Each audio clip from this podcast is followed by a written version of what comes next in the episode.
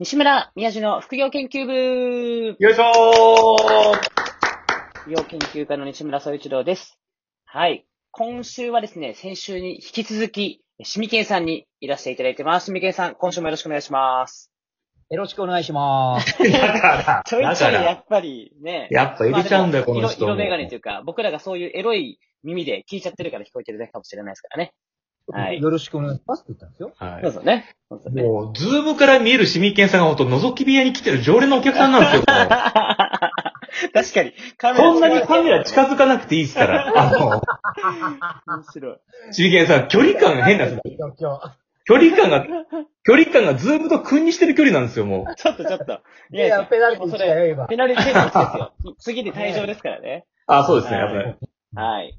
ということで、まあ、前回はね、はいこう、ノートをもう、業界に先駆けて書かれていて、えーまあ、非常に多くの方にね、読んでいただいているとはいいうお話がありましたけれども、まあ、今日はですね、より、こう、副業っていうテーマで深掘りしてお聞きできればなっていうふうに思ってるんですが、まあ。長らくね、AV 男優として業界のトップを走ってこられたシミケンさんが、一番最初に始めた副業って、どんなものだったのかとか、いつだったのかとか、何がきっかけだったのか、この辺ちょっとお聞きしていければと思ってるんですが、シミケンさんが副業を始めたの、一番最初の副業ってどんな副業だったんですか？2011年のほう。トークライブじゃないですかね。トークライブ。トークライブ。モノマネの堀さんにお声かけいただいて、男優以外の初めての仕事って多分、トえー、クライブ。また芸人と絡んでたんですね。あの、行ってる美容室が一緒で、へえ。それでお話はしてたんですけども、今度うちのトークライブ出てもらえませんかっていうのが、その亀、要するに森くんの言葉をね、借りると、うん。まあ、服を脱がない仕事の一はい発目だはいうんうん。ね。そう。それが始まりだったんですね。一発目。うん。で、そこでね、アンケートがあったんです。うんうんうんうん。アンケートっていうのが、シミケンに聞きたいこと募集みたいな。はい。はいはいはいはい。で、アンケート集ったら、はい。まあ、1回目の放送で言った、同じこと書いてあるの。仲折れします、仲行きします。ああ。うんだったら多くないここに、あ、需要があってヒントがあるなっていうのは、あまあ、すごく思いましたね。へえ。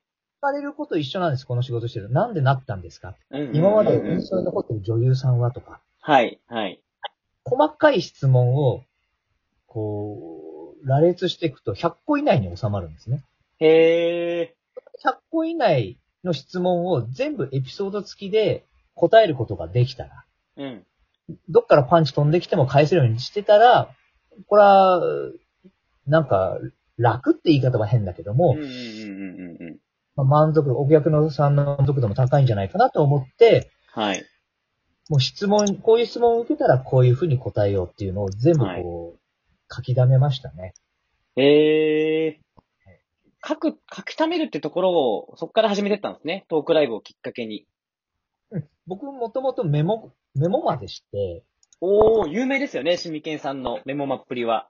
なんですかね、まあ高校生の頃からメモ取り始めて、うん。最初はその、なんだろうな、まあ下世話な話ですけど、まあ体を合わせた女性のうんうんリアクションだったりとか傾向だったりとかして、うん。そんなメモってたんですか？メモってました。へえ、すごい。今ではね、そのシミペディアって名前がついてるんですけど、うんうんそのシミペディアの1ページ目の第1行は、うん。はい。あの、太った人のまんじるは酸っぱいって書いてあるんですよ。1ページの一番一番最初に、それを書かれてるんですね。それ高校生の時の僕ね。うわー、すごい。とか、まあそういうふうに書き溜めていったものが、うんまあちょっと石油燃料じゃないけども、ちょっとずつこう書いていって、うん、やってるのかな。うん。じゃあ、もともと、やっぱ文章に残すみたいなところは、高校生ぐらいの頃から得意だったんですね。うん、ありましたね。うん。はいなるほど。でも意外と、副業というか、その、脱がない、服を脱がない仕事、男優業以外の仕事の始まりは、自分からやりたいと言って始めたというよりは、まあ堀さんから出てくれないかっていう、お声掛けされたっていう、まあ、ある種、まあ、受け身というか、向こうからチャンスがやってきたって感じだったんですね。そうですね。うん。多分他の男優もそうだと思うんですけど、いろいろと、そういう機会に恵まれてると思うんです。例えば宮地さんとかもたくさんお声かけしていただいてますし、いろんな団う員に。ん。で、多分声かけてもらって、これはなんかチャンスだなとか、服を脱がない仕事につながるなと思ってる人は、やっぱり森くんとか田淵さんとかね、吉村さんみたいな感じでなっていくんでしょうし、そこで気づけなかった人たちっていうのはやっぱり男優に戻ってしまうのかなとも思ってしまいますけどね。えー、なるほど。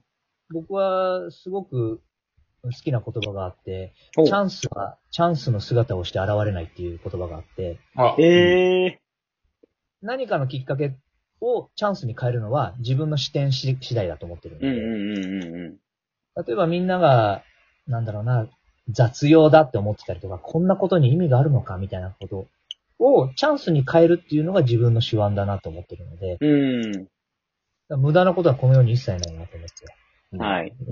僕がまだ体験してないのは、妊娠と服役なので、うんうんうんうん。まあ、妊娠服役したとしても、まあ、その時は多分もう人生終わったって落ち込む。まあ、妊娠はね、できないけども、そういう、うんなっちゃったとしても、まあ、それをきっかけにね、なればいいのかなとは思うけど。まあ、しみけいさん結構ね、そう副業でいろいろとこうやられてる中で、僕すごく印象に残ってるのは、うんうんうん。やっぱあの、うんこ味のカレー屋さんを開いたところだと思うんですよ。伝説の。いや、それはね、宮地さんも、それ関わってますから。はい、もう僕も加担しちゃってるんですよね、少しね。なんでかっていうと、一緒に、テレビ埼玉さんで番組やってたんですよね。番組やってて、第1回目の放送が、料理研究家を呼んで、うんこ味のカレーを作ってみようみたいな感じの企画だったんだけど、うんうんううんまいことできちゃって、これそのまんま埋もれさせるのはもったいないから、じゃあお店出しますかみたいな感じで出したんだよね。そうですね。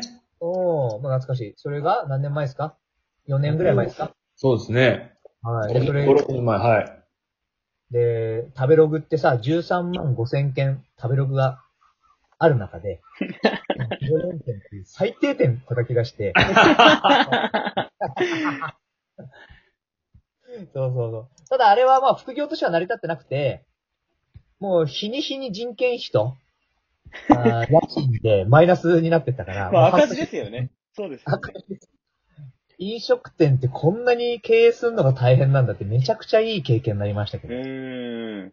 その、うんこ味のやっぱカレーなわけですから、その、匂いとかで、その周りのこう、近隣とトラブルにはならなかったんですか？なりましたよ。あ、なりました。なったんですね。なん対応が裏切らず例えば、僕はあの地下1階でやってたんですけども、上にある75歳のおばあちゃんがね、経営しているガールズバーがあったんですけどね。うん。そこの女の子と辞めてったって言って、ババアが勝ち込みに来ましたけどね。うんこ臭すぎてやめてったってことですね。そうそうそう。75歳が切れて勝ち込みに来ると本当怖いですからね。とか、まあ、看板を盗まれたりとか、えまあ、ありましたけどね。いい思い出です。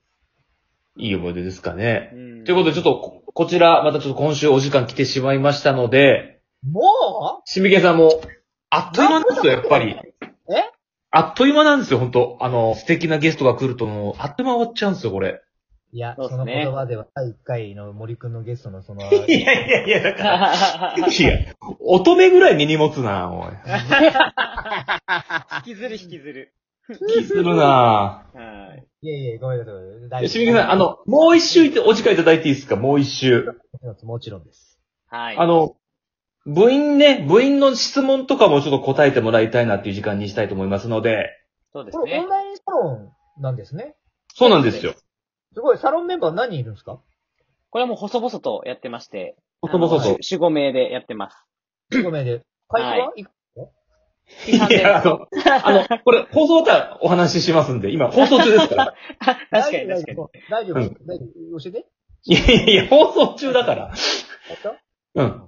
まあ、でも書いてます、書いてます。あの、あの、普通に発表してますから。ああ、そうですか。わかりました。ということで、またちょっと来週、しみけんさん、お時間よろしくお願いします。はい。お願しますはい。ということで、今週は以上でございます。さよなら。さよなら。